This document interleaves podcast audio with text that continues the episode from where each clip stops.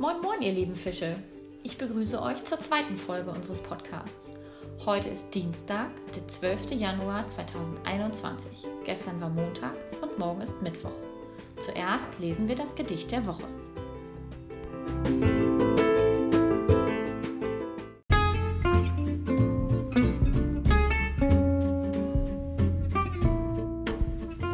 Im Nebel. Im Nebel steht, er hat's in sich, gar mancherlei umher. Doch was da steht, das ahnt man nicht, das weiß man nie vorher. Jetzt rennst du nicht, jetzt gehst du nur, jetzt setzt du Fuß vor Fuß und denkst, dass jetzt beim nächsten Schritt vielleicht was kommen muss. Dass jetzt vielleicht, dass jetzt was steht, ganz dicht vor deiner Hand, ein Baum vielleicht, ein Zaun vielleicht, vielleicht ein Elefant. Von Josef Guggenmoos.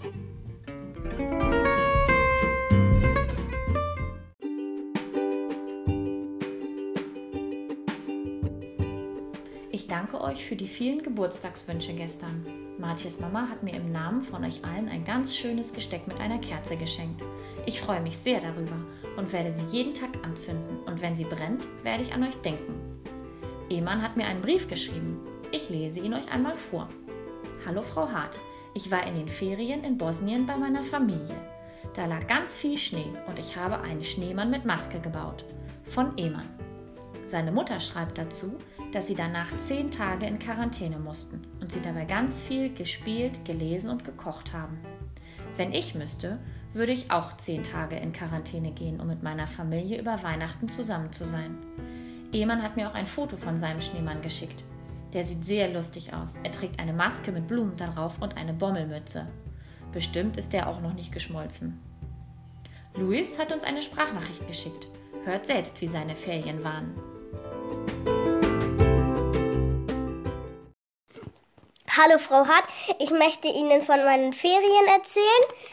Wir haben nämlich an Weihnachten ein Kaninchen gerettet und dann haben wir noch an Silvester, sind wir noch mit einem Freund, haben wir ganz viele Raketen abgeschossen und haben geknallert.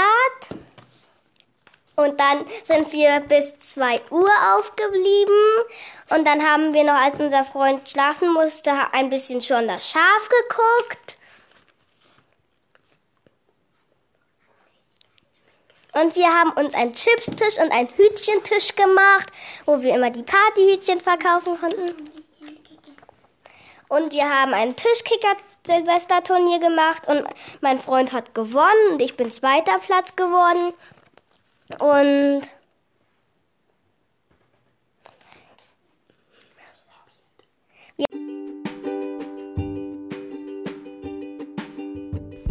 Heute bearbeitest du den Dienstag in deinem Wochenplan. Suche dir wieder eine Person, der du das Gedicht der Woche einmal vorlesen kannst. Wenn du das Gedicht fertig gelesen hast, machst du wieder ein Häkchen in der Spalte Erledigt. Nun nimmst du deine Knickliste und knickst den Montag weg. Du liest dir wieder das erste Wort durch und schreibst es aus dem Kopf in die erste Reihe. Denke wieder daran, dass du die Wörter in Schreibschrift schreibst, denn diese wollen wir diese Woche nicht vergessen. Wenn du die Knickliste fertig geschrieben hast, machst du in deinem Wochenplan wieder bei Erledigt einen Haken. Die dritte Aufgabe besteht darin, die Seite 24 in deinem grünen Lola-Heft zu bearbeiten. Bei Aufgabe 1 findest du zunächst Verben, die in Silben zerlegt sind. Du musst zuerst die richtigen Silben zusammenfinden und dann die Verben zum passenden Bild schreiben. Denke daran, dass Verben immer klein geschrieben werden. Bei Aufgabe 2 siehst du Sätze, die du richtig verbinden sollst, indem du überlegst, was die Tiere tun. Bei Aufgabe 3 sollst du nun die Verben in den Sätzen von Aufgabe 2 rot unterstreichen.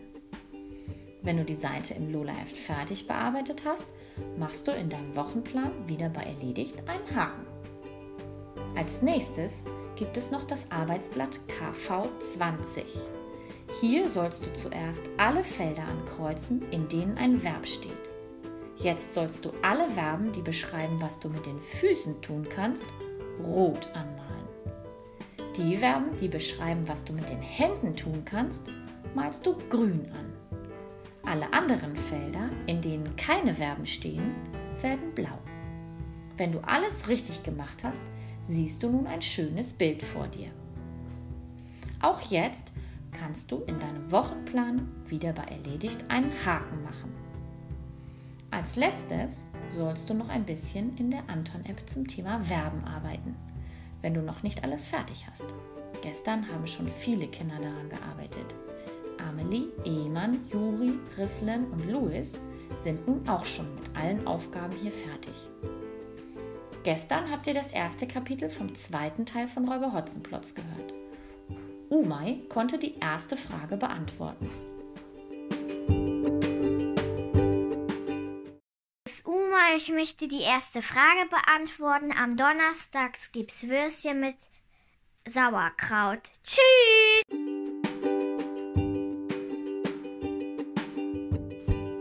Auch Louis hat alle Fragen beantwortet und eine Sprachnachricht geschickt.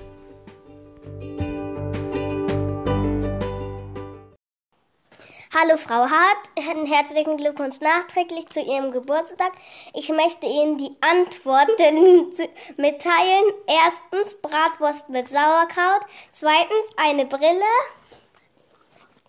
drittens Räuber Hotzenplotz, viertens er hat den Wachtmeister reingelegt.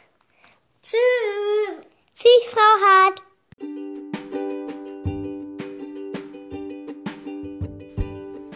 Ganz richtig, bei der Großmutter gibt es donnerstags immer Bratwurst mit Sauerkraut. Ein Zwicker ist eine Brille, die man sich auf die Nase klemmt. Und der Mann in dem blauen Rock mit den silbernen Knöpfen war natürlich der Räuber Hotzenplotz.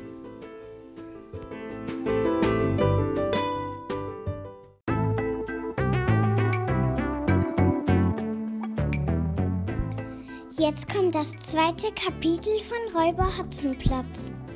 Lasst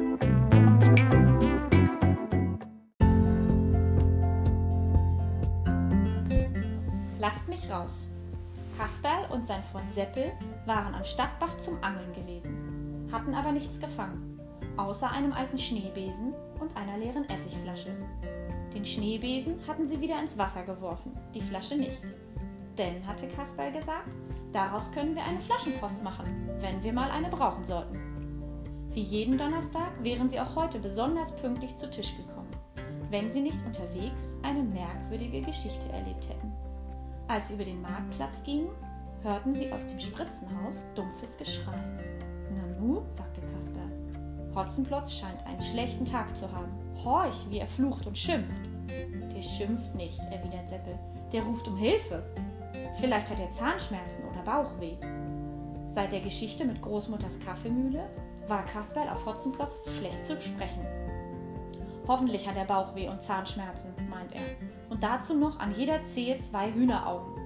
Trotzdem lief er mit Seppel zum Spritzenhaus, um zu hören, was es da gäbe. Das Spritzenhaus hatte ein einziges kleines Fenster, das selbstverständlich vergittert war. Wenn man sich unter das Fenster stellte, verstand man die dumpfe Stimme ganz gut. Hilfe! tönte es aus dem Spritzenhaus. Hilfe! Man hat mich hier eingesperrt! Aufmachen! Lasst mich raus! Kasperl und Seppel lachten. Das könnte Ihnen so passen, riefen sie. Wir sind froh, dass Sie endlich drin sind, Herr Hotzenplotz.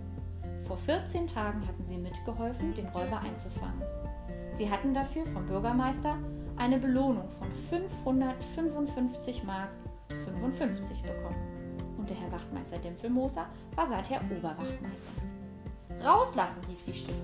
Ich bin nicht der Räuber Hotzenplotz. Oh ja, unterbrach ihn Kasperl. Wir wissen Bescheid.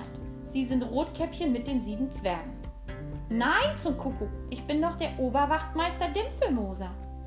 Hören Sie endlich mit dem Geschrei auf, Sie Oberkrachmeister. Gleich wird die Polizei kommen. Unsinn, die Polizei bin ich selbst. Erkennt ihr mich nicht an der Stimme? Lasst mich hier raus, ich bin eine Amtsperson. Kasperl und Seppel glaubten der dumpfen Stimme kein Wort. Für sie war die Angelegenheit sonnenklar. Hotzenplotz wollte, wieder, wollte sie wieder hinters Licht führen. Aber das sollte ihm nicht gelingen. Wenn Sie wirklich Herr Dämpfelmoser sind, sagte Kasper, dann kommen Sie doch ans Fenster, damit wir Sie sehen können. Das geht nicht, ich liege gefesselt am Boden. Wenn ihr mich nicht sofort hier rauslasst, macht ihr euch strafbar. Habt ihr verstanden? Ihr macht euch strafbar. Wie immer, so wussten sich Kasperl und Seppel auch jetzt zu helfen. Seppel stellte sich mit dem Rücken an die Wand des Spritzenhauses.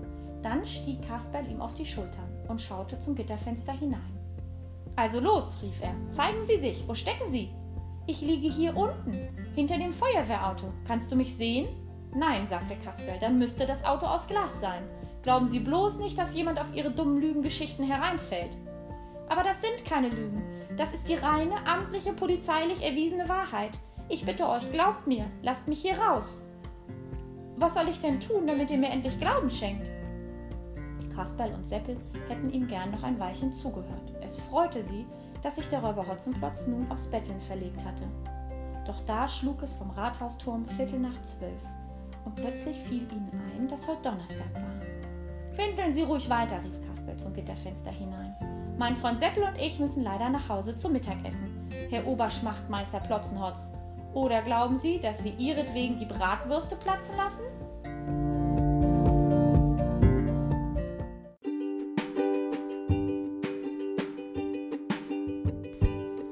Jetzt bin ich gespannt, wie gut ihr zugehört habt. Erste Frage. Was haben Kasperl und Seppel im Stadtbach beim Angeln gefangen? Zweite Frage. Wie hoch war die Belohnung, die Kasperl und Seppel bekommen haben, weil sie den Räuber Hotzenplotz gefangen haben? Und dritte Frage. Was war da im Spritzenhaus los? Ich freue mich über eure Antworten und wünsche euch heute einen wundervollen Tag. Wir hören uns morgen wieder.